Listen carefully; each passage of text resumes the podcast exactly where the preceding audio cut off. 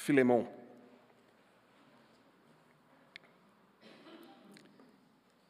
Filemão tem apenas um capítulo, nós vamos estudar esse livro hoje, essa carta.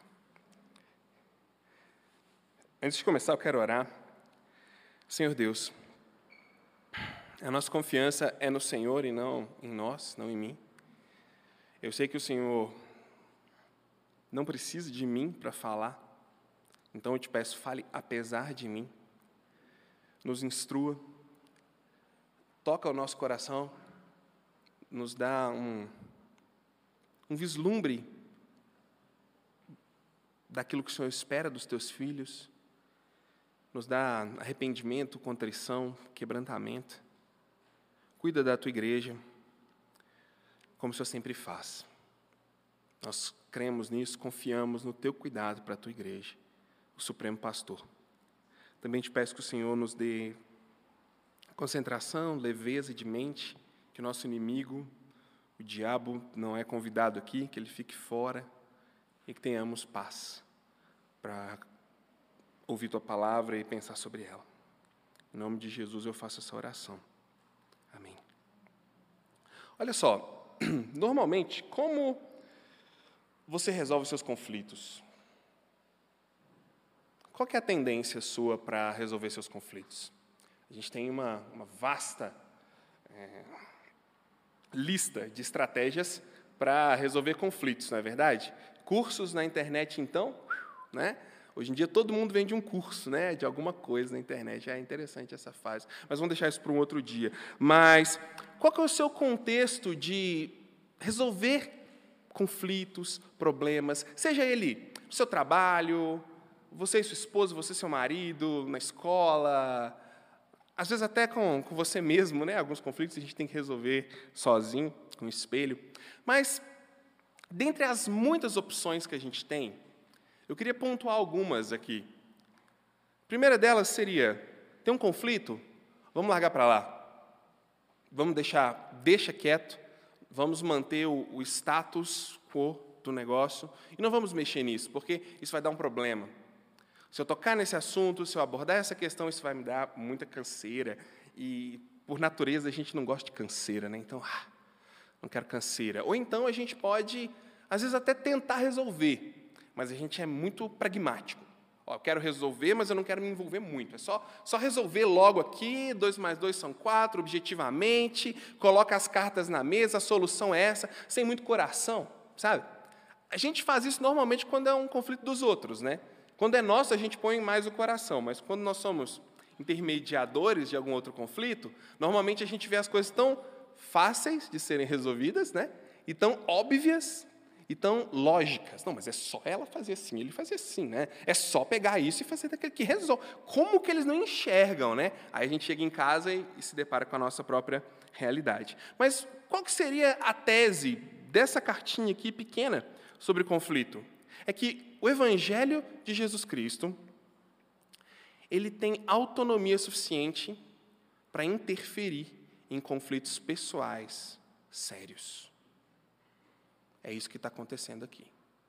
O Evangelho de Jesus Cristo tem autonomia para interferir em conflitos pessoais sérios e complicados. Em outras palavras, o que eu estou querendo dizer? O Evangelho vai afetar a maneira como nós resolvemos os nossos conflitos diretamente. E ele não pede licença para entrar nisso, para abordar esse assunto. Eu vou ler essa carta a Filemon, depois eu vou contar um pouquinho dessa história para você, tá bom? Vamos lá, eu estou lendo na revista e atualizada dessa vez. Paulo, prisioneiro de Cristo, e o irmão Timóteo ao amado Filemon, também nosso colaborador, e a irmã Áfia e a Arquipo, nosso companheiro de lutas, e a igreja que está em sua casa. Graça e paz a vós outros, da parte de Deus e nosso Pai e do Senhor Jesus Cristo.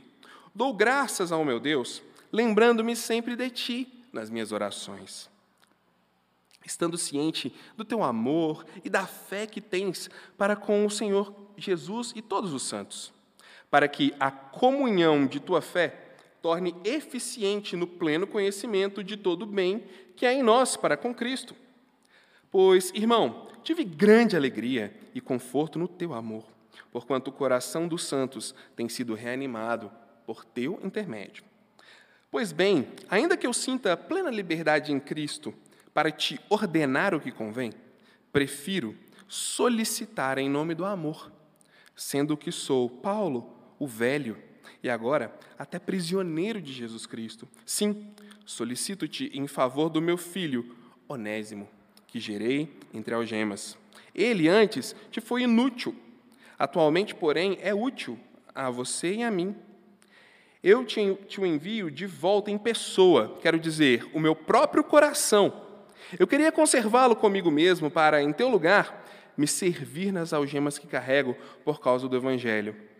Nada, porém, quis fazer sem o teu consentimento, para que a tua bondade não venha a ser como que por obrigação, mas de livre vontade. Pois acredito que ele veio a ser afastado de ti temporariamente, a fim de que o recebas para sempre, não como escravo, antes, muito acima de escravo, como irmão caríssimo, especialmente de mim e com maior razão de ti, quer na carne, quer no Senhor. Se, portanto, me consideras companheiro, recebe-o como se fosse a mim mesmo. E se algum dano te fez ou se deve alguma coisa, lança tudo em minha conta. Eu, Paulo, de próprio punho o escrevo, eu pagarei. Para não te alegar que também tu deves até a ti mesmo, a mim. Sim, irmão, que eu receba de ti no Senhor este benefício, reanima-me o coração em Cristo. Certo estou da tua obediência. Eu te escrevo sabendo que farás mais do que estou pensando. E ao mesmo tempo, prepara-me também pousada, pois espero que por vossas orações vos serei restituído. Saúdam-te, Epáfras, prisioneiro comigo em Cristo Jesus, Marcos, Aristarco, Demas e Lucas, meus cooperadores. A graça do Senhor Jesus Cristo seja com o vosso espírito. Tem alguns personagens importantes aqui nessa história eu quero contextualizar vocês. O primeiro deles é Filemão. Quem é esse Filemão? Provavelmente ele era um membro rico da igreja que ficava em Colossos. Colossos, para você situar aí na sua cabeça, hoje seria ao sul da Turquia. Ele era um membro dessa igreja ali, ele era um cara muito rico, porque ele tinha escravos. Né? A gente sabe que, naquela época, no mundo antigo, o Império Romano girava muito em torno da questão da escravidão. A economia deles era sustentada, em grande parte, pelos escravos. A gente sabe o contexto disso hoje, né? a gente tem uma visão mais ampla sobre isso hoje. Graças a Deus, a gente não acredita nisso. Né? Infelizmente, ainda milhões de pessoas são escravizadas hoje no mundo. Mas, naquela época, para eles, isso era quase que normal. A economia dependia disso, eles viviam ao redor disso. O escravo era considerado quase que um, um acréscimo à família, à casa. Ele era considerado como um opcional. Sabe quando a gente vai comprar carro, ele te pergunta: você quer um som? Você quer um ar-condicionado? Você quer uma direção hidráulica? Um opcional assim, que não vem de série? O escravo era quase isso. Era algo que você agregava na sua vida para fazer os trabalhos que você não queria. Até mesmo quando o rei ou o dono do escravo duvidava de alguma comida ou algum alimento, ou quando ele queria saber o efeito de algum veneno, ele dava para o escravo. Tá? Então era desse jeito que as pessoas eram vistas. E esse Filemão, ele era um cristão da igreja de Colossos e ele tinha, sim, escravos. Ele era um líder na igreja. Pelo que Paulo diz aqui no versículo 1 ao versículo 3, na igreja, na casa dele se reuniu uma igreja. A tradição vai dizer que Áfia e Arquipo eram sua esposa e seu filho, e na casa dele se reunia uma igreja.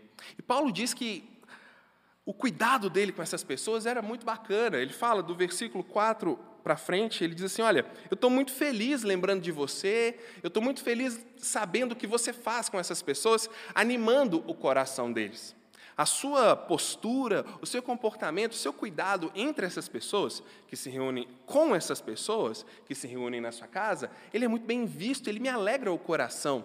Eu fico feliz de ver que você cuida dessas pessoas muito bem.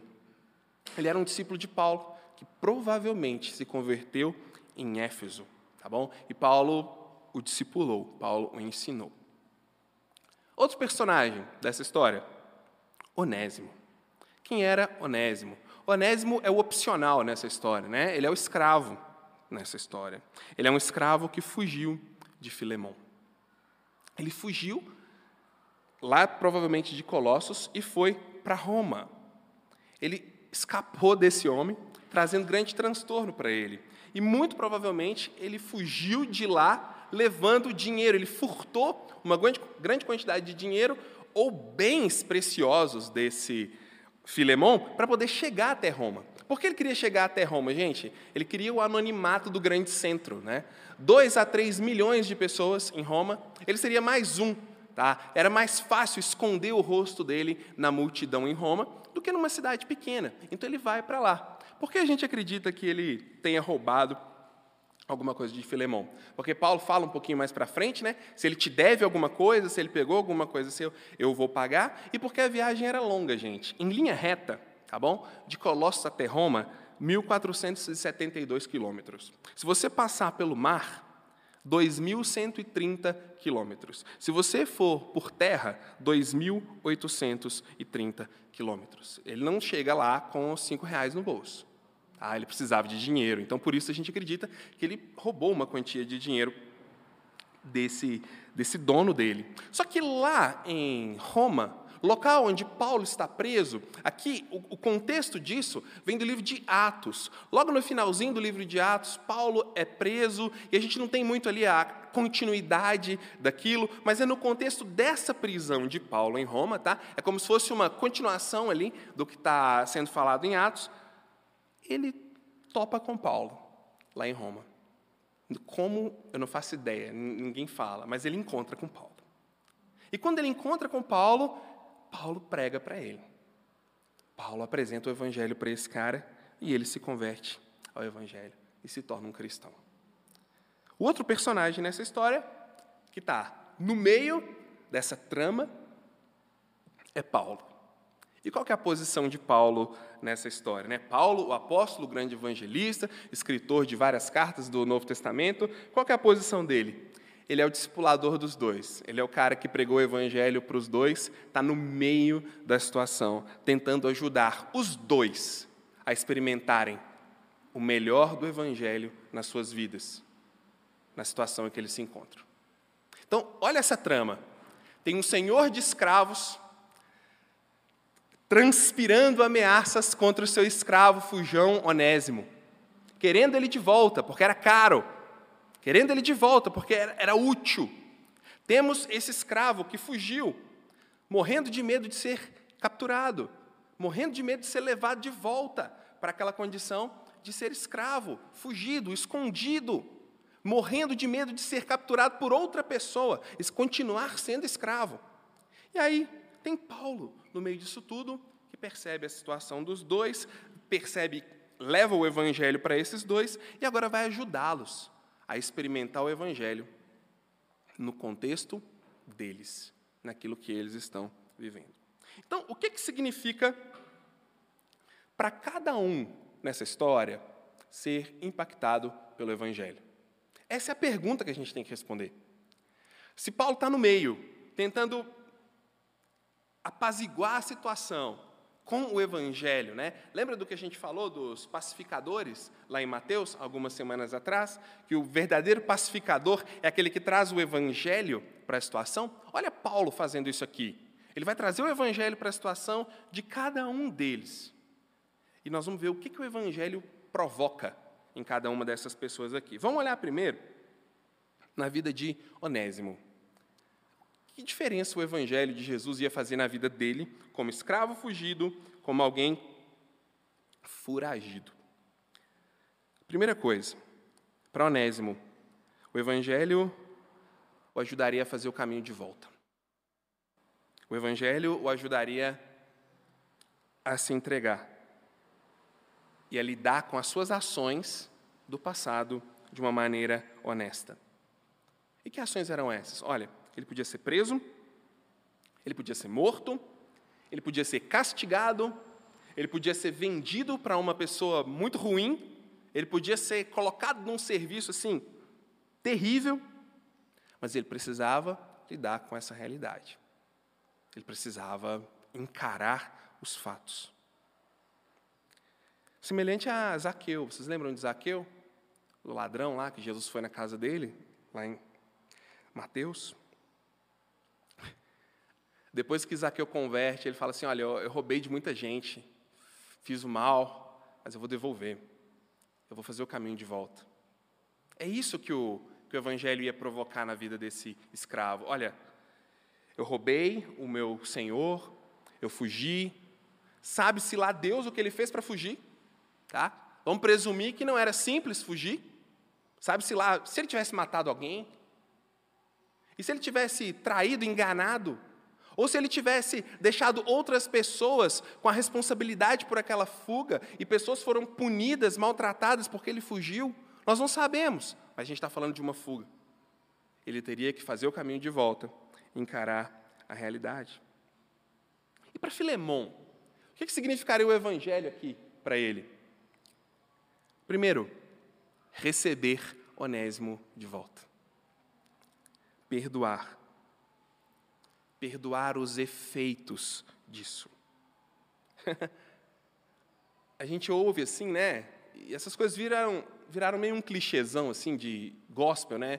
Tem que perdoar, tem que aceitar, não sei o quê. A gente já já vem uma imagem na nossa cabeça, né? De perdão, de aceitação e tudo mais. Mas, gente, vamos levar isso aqui a um extremo, vamos extrapolar um pouco. Ele está recebendo, ele está sendo orientado a receber de volta um escravo que fugiu. Sabe-se lá quais danos ele causou, direta e indiretamente, para Filemão.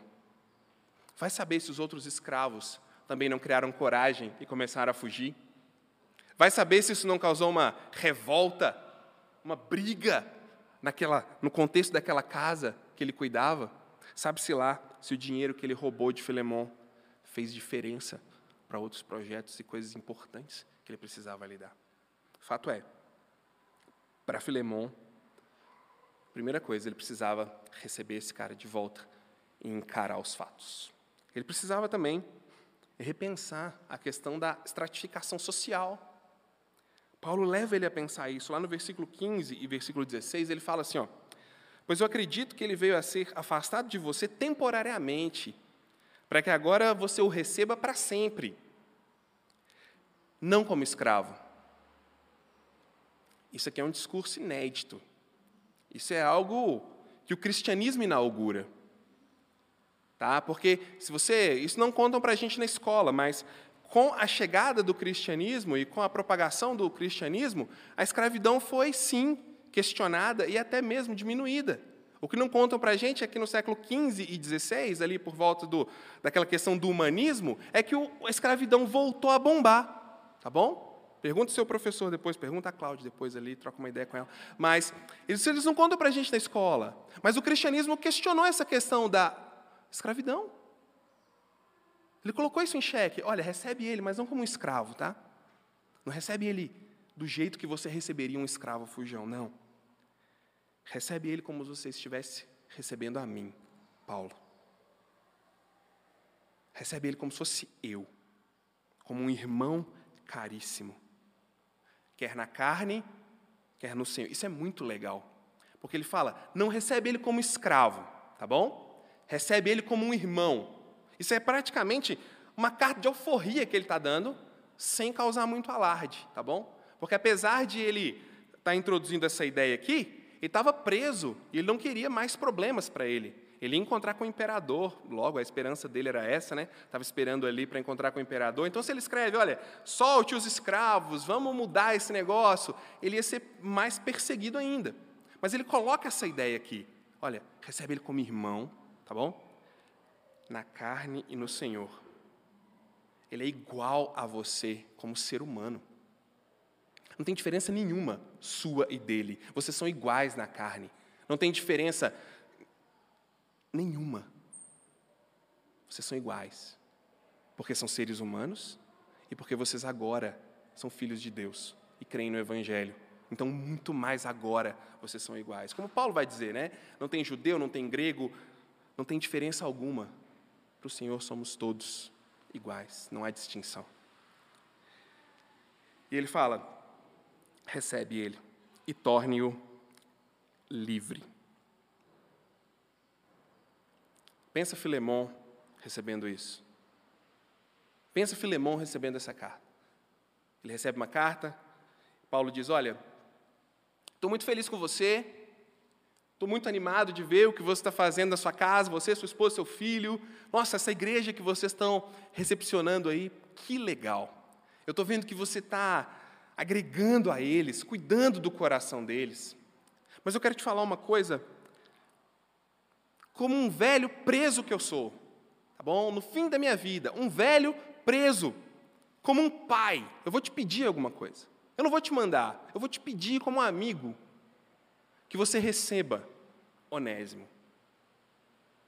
Mas que você receba ele diferente, que você receba ele como você me receberia. Você imaginou Filemão recebendo essa carta? Agora tem um detalhe que a gente às vezes não pensa. Ele recebeu essa carta da mão de Onésimo.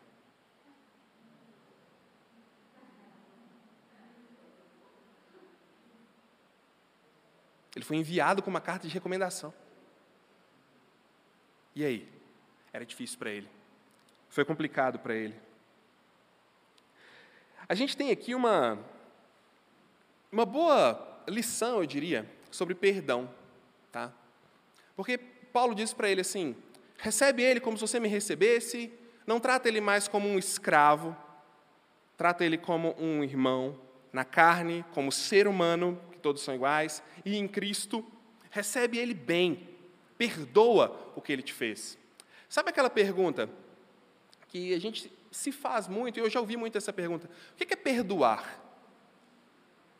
Ah, não, olha, eu perdoo, mas eu não esqueço, tá? Essa é, é clássica, né? Olha, eu perdoo, mas nem pintado de ouro eu quero ver mais. Eu perdoo, mas assim, acabou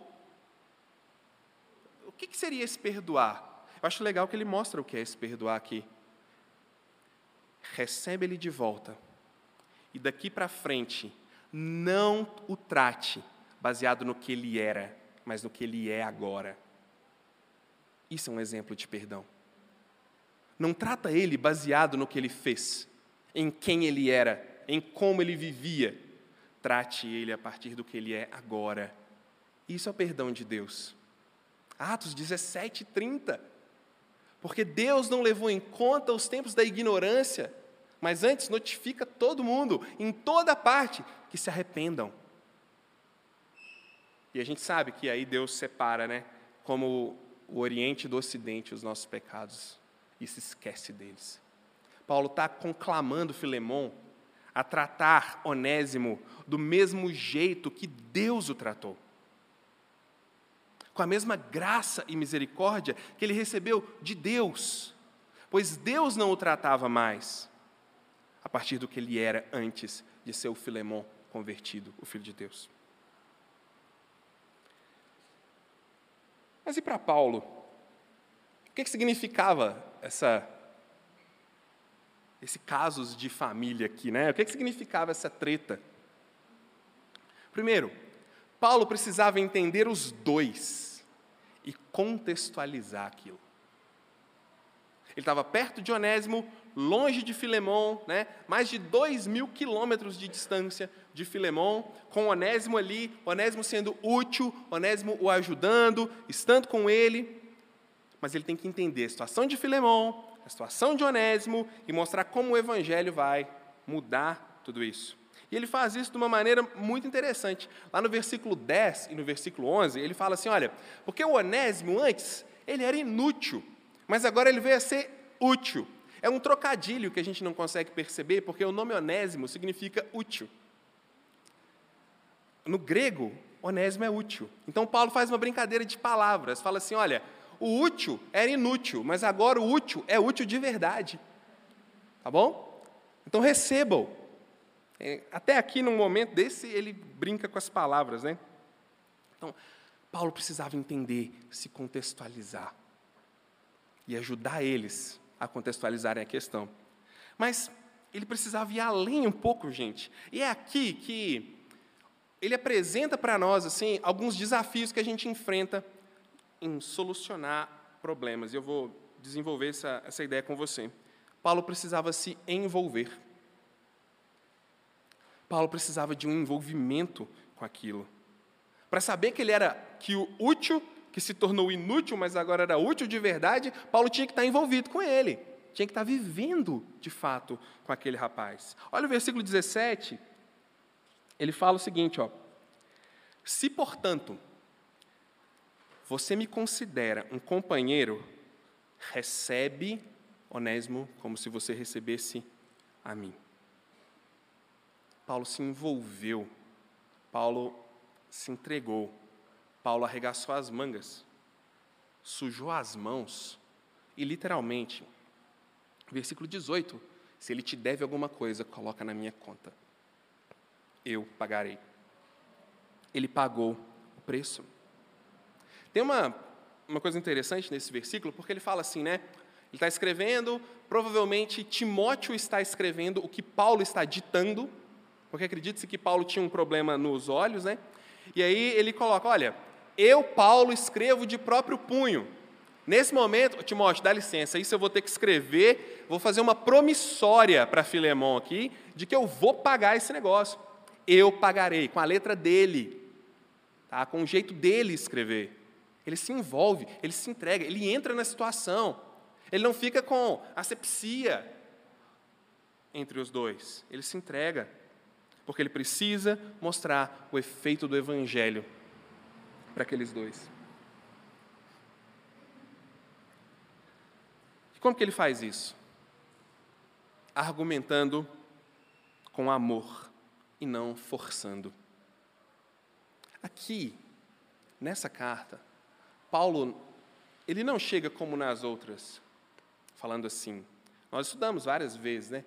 Paulo, o apóstolo enviado de Jesus, que era o pior de todos, mas Jesus o salvou e agora estou aqui falando com vocês com a autoridade que vem de Deus. Não. Aqui ele é o, o velho preso,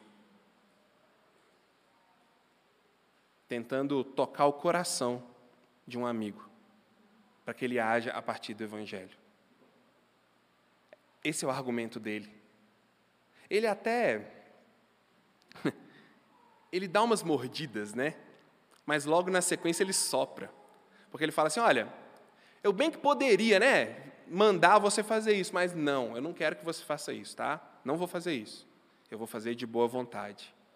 Então, eu estou te pedindo para que você faça assim, com liberalidade, tá bom? Faz como se fosse para mim, por amor, de livre vontade. Assim, você me deve a sua própria vida, né? Porque eu que falei de Jesus para você. Mas não, mas esquece isso, ó. Você anima minha alma, tá bom? Igual você anima a alma das pessoas que você pastoreia, anima minha alma também, recebe, Onésimo. É o que ele está falando do versículo 16 até o 20. Então, ele dá umas mordidas assim de realidade, mas logo depois ele já acalma. Paulo era, ele era muito, muito arteiro. Agora, pensando um pouquinho sobre a gente aqui, trazendo um pouco essa questão da asepsia sobre relacionamentos e tudo mais, vamos falar a verdade. Não é difícil esse envolvimento em situações de conflito? É difícil? Situações de conflito? É. É fácil se envolver? Não que, que a gente normalmente quer? Ó, sim, assado, se resolve aí, gente. Não, não tem nada com isso não. Se der errado, tô, tô de boa. Não quero me sujar. Imagina Paulo se envolvendo nisso. Correndo o risco de ter mais uma acusação, né, por incitar os escravos a se rebelarem, né? Imagina os outros escravos de Filemão. Você já pensou, gente? Imagina, essa carta vaza, né? Alguém coloca na internet essa carta lá e os escravos de Filemão, eles leem aquilo. Imagina o tanto de escravo que se converteu ao evangelho. Né? Imagina o tanto de escravo que do dia para a noite ia virar cristão. Então, é difícil para Paulo, ele está se, se comprometendo. Ele está dizendo para Filemão o seguinte: Onésimo é cristão, eu testifico isso. É basicamente o que a igreja faz quando ela recebe alguém como membro. Nós falamos disso na nossa, no curso da estratégia de reação. Quando a igreja recebe alguém como membro, a igreja está dizendo: ele é cristão. Nós testificamos que ele é cristão e nós recebemos essa pessoa como membro. Nós endossamos a fé dessa pessoa. Paulo está dizendo: eu estou endossando a fé de Onésimo, Filemão. Esse cara converteu mesmo, pode confiar, fica tranquilo, eu boto a mão no fogo por ele. Complicado, né? Paulo está correndo riscos. E ele sabe disso. Ele sabe disso. Mas, vamos pensar agora o seguinte. Volta na pergunta que eu fiz lá no início. Como é que a gente resolve os nossos problemas? Melhorar um pouco essa pergunta. O que, que o Evangelho tem a ver com as suas tretas?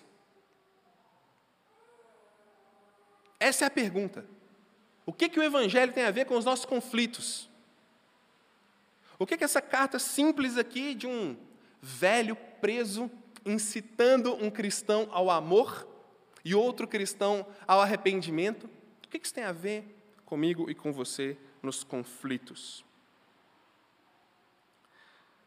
Via de regra, fora toda a toda a parafernália de autoajuda que a gente vai ouvir para resolver conflitos, fora isso, nós vamos ter três, três situações, eu diria chave ou principais, para a solução de um conflito, tá? com o Evangelho. O que seria? Primeiro, olhando para Onésimo, arrependimento. Olhando para Filemão, perdão. Olhando para Paulo, envolvimento mediador.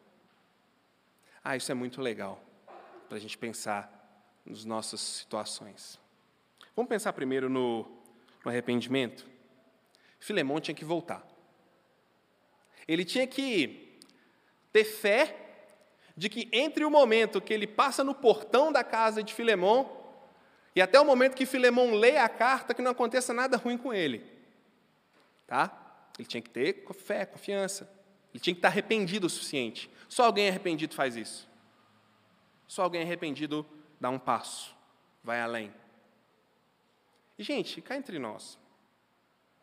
Eu tinha um professor do seminário, ele falou muita coisa é, não interessante, mas uma coisa interessante que ele falou, eu, eu não esqueci, não. Foi o seguinte: numa situação de conflito, aquele que está mais impactado pelo Evangelho toma a iniciativa.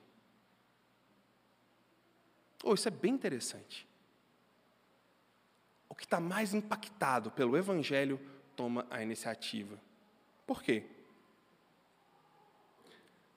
Se Jesus que não tinha nada a ver com essa história de meu pecado, tomou a iniciativa para me perdoar, peraí, eu não posso cozinhar essa questão, eu preciso fazer algo, porque ele já fez tudo antes. O que, que é um passo de arrependimento comparado com alguém que não tinha nada do que se arrepender, mas se entregou? E assim, olha aqui, eu e você aqui agora, só nós dois, ó. Você sabe, que a maioria dos conflitos, ou uma grande maioria de conflitos que você tem e que eu tenho, a gente não resolve porque a gente fica duro e não quer se arrepender. Porque a gente não quer fazer o caminho de volta. Sabe aquela velha história do eu não sei o caminho, mas eu não vou pedir informação? Eu estou perdido, aí a sua esposa, né? Isso, isso acontece muito com os maridos, né? Porque as mulheres são mais sábias, inteligentes, elas pediram informação. A gente é ignorante. A gente se perde, a esposa fala: Você está perdido? Não, não sei onde eu estou indo. Com o preço que está a gasolina, é melhor a gente começar a ouvir as esposas. Tá? Mas essa dureza de reconhecer, oh, é mesmo. Estou errado. É, fui eu. Me perdoa. Oh, eu sinto muito, eu fiz mesmo. Quanta coisa a gente podia ter resolvido? Olha para trás um pouco. Quanta coisa na sua vida poderia ter sido diferente se antes daquela palavra que você disse tivesse saído um ou oh, eu sinto muito. Eu tenho certeza que muita coisa seria diferente. E não é revelação, não, é porque eu sou igual a você. perdão. Filemon tinha que receber esse cara e mudar a visão sobre ele. Não era só receber. Gente, não era, ah, Filemão, você voltou, Paulo te mandou de volta, né? Ele entendeu a responsabilidade dele, te orientou a voltar, então agora é o seguinte: pode ir lá, porque os porcos estão esperando, eles estão. Estou tá, sem limpar o cocô deles há dois anos, então o chiqueiro está te esperando. Lá, agora você vai ser um escravo do pior tipo. Foi isso? Não. Ele foi convocado a pensar na razão que ele tinha para tratar esse cara diferente. Não mais como um escravo, mas como um irmão muito amado, caríssimo, a revista atualizada vai dizer. Como eu falei agora há pouco, ele está sendo encorajado a dar um pouquinho do que ele recebeu de Deus para Onésimo. Ele está sendo constrangido a lembrar do perdão que ele recebeu. Só nós dois de novo aqui, ó. Se naquela hora você está ferido, com seu ego machucado, você sabe que você errou, ou que a outra pessoa errou, e você está angustiado e não quer perdoar, e aí a gente quer falar mal, a gente quer tratar com indiferença, a gente quer hum, cumprimentar meio estranho. Se nessa hora a gente lembrasse, nó, Deus me deu tanto. Será que eu posso dar um pouquinho do que eu já recebi? É a história do credor incompassivo. Lembra? Ele teve uma dívida pequena, uma dívida gigante perdoada, mas depois não queria perdoar um outro cara. Se ele lembrasse da dívida dele que foi paga, se a gente lembrasse de Jesus pagando o preço por nós, na hora de dar um pouco de perdão, será que seria diferente aquela conversa com seu marido, com a sua esposa, com seu chefe, com seu irmão, com seu amigo? Será que se a gente colocasse uma pitada de perdão e uma pitada de arrependimento, será que as coisas seriam um pouco diferentes? Eu tenho certeza que sim.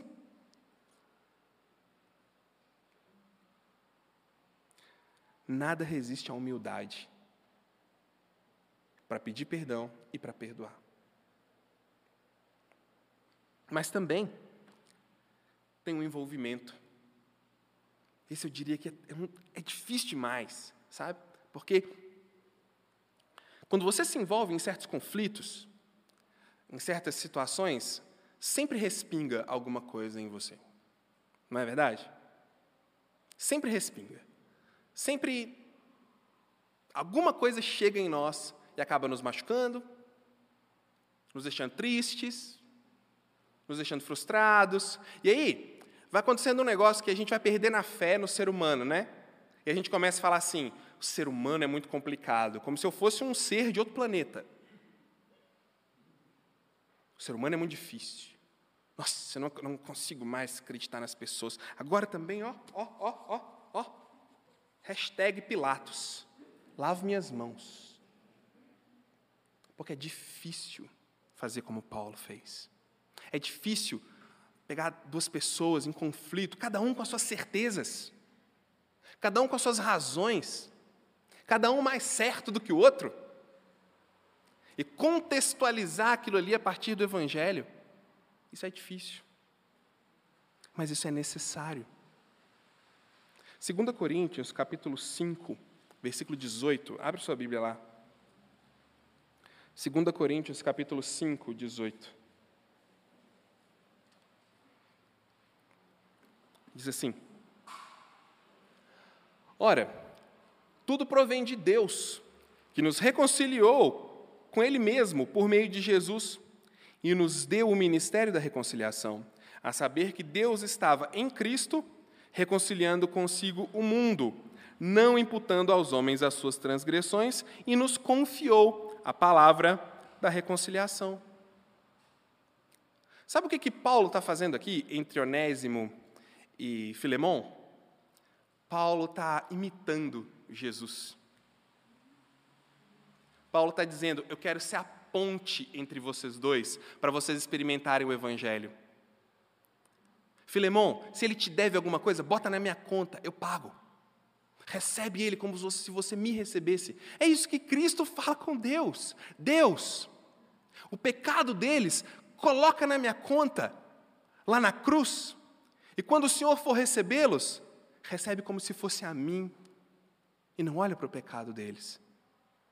Não olha para esses fugitivos. Olha para mim pelo que eu fiz. Paulo está fazendo isso. Como seria maravilhoso se a gente assumisse esse papel, né? Se ao invés de, sabe, quando a gente está com outras pessoas e a gente fala assim, eu quero pedir uma oração pelo fulano e pelo ciclano, mas no fundo a gente quer contar o que ele está fazendo. Pedir uma oração pelo fulano aqui, que ele está muito assim, assim, assado. Não fez nada para ajudar. Não mexeu um dedo para pegar as mãozinhas dos dois lá e tentar unir. Mas quer orar, quer pedir oração, não sei o que. Ah, para com essa espiritualidade fake. Sabe por quê, gente? Espiritualidade de verdade ela é no padrão de Jesus. E o padrão de Jesus é movimento em direção aonde está o problema. É de ação, é de substituição. Então eu falo para vocês, esse é o risco que nós temos ao ter uma atitude de exercer um ministério de reconciliação, de ajudar pessoas a resolverem as suas certezas. Mas não é um risco tão grande quando comparado ao sangue de Jesus pingando daquela cruz, né? Não é um risco tão grande quando comparado a Jesus dizendo: Deus meu, Deus meu, por que você me abandonou? Não é um risco tão grande, né? Quando comparado a Jesus curvando a sua cabeça, entregando o Espírito e entrando no túmulo. O máximo que vai acontecer com a gente é entrar para um quarto, chorar um pouquinho, comer um milkshake, ver um Netflix. Mas comparado ao túmulo, isso não é nada. A nossa dor vai passar rapidinho, a gente toca a vida, mas Jesus morreu para que a gente experimentasse isso. A carta de Filemão traz essa mensagem para nós sabe? Ou, perdoem. Perdoe. Trata ele a partir do que ele é em Jesus, não do que ele é nele mesmo. Sabe por quê? Se a gente fosse tratar, se nós formos nos tratar a partir do que somos em nós mesmos, vai faltar arma, gente. Porque a gente é isso que a gente é. Você sabe o que você é, você sabe o que eu sou. Ah, eu não sou muito assim, não. Tá bom, é só você lembrar dos seus pensamentos quando você está dirigindo em relação a outra pessoa que te dá uma fechada. Aquilo ali é a ponta do iceberg daquilo que a gente é. Mas quando a gente olha a partir do que Cristo fez, a misericórdia transborda, né? Porque eu lembro que Ele fez por mim. E aí, do, daquilo que Ele fez por mim, eu dou um pouquinho. Daquilo que Ele fez por mim, eu vou lá e ajudo os outros a experimentarem também, porque eu tenho o ministério da reconciliação. Então, se Filemão tem uma mensagem para nós, né? Essa história é muito legal, essa história dos dois, dos, né, dos três. Mas se ele tem uma mensagem para nós é, ou oh, você está precisando fazer um caminho de volta? Jesus já estabeleceu esse caminho e pavimentou ele para você. É a cruz. Você pode fazer o caminho de volta, experimentar arrependimento. Você está precisando receber? Está precisando receber alguém? Perdoar alguém? Jesus também já fez o caminho do perdão. É a cruz. Está precisando ajudar alguém a conciliar suas certezas? Jesus é o caminho. A cruz pode unir esses dois. Essa é a mensagem de Filemão e esse é o desafio que Filemão traz para nós nesse domingo. Tá bom? Ó oh Deus, obrigado pela tua palavra, que assim, vou ser sincero, Senhor, Muitas vezes eu li Filemão e falei assim: Nó, por que Deus pôs isso aqui? Mas a minha ignorância, o Senhor teve misericórdia e nos ensina grandes coisas. Muito obrigado porque o Senhor colocou essa história aqui de perdão, de reconciliação, de envolvimento, para nos desafiar em tempos tão difíceis, em tempos. Ah, Deus, em tempos em que a gente nem é mais quem a gente acha que é, e ainda espera do outro alguma coisa que a gente não sabe o que. Ó Senhor, quanto conflito. Nos ajuda a experimentar perdão, arrependimento e conciliação. Tem misericórdia de nós, é o que eu te peço em nome de Jesus. Amém.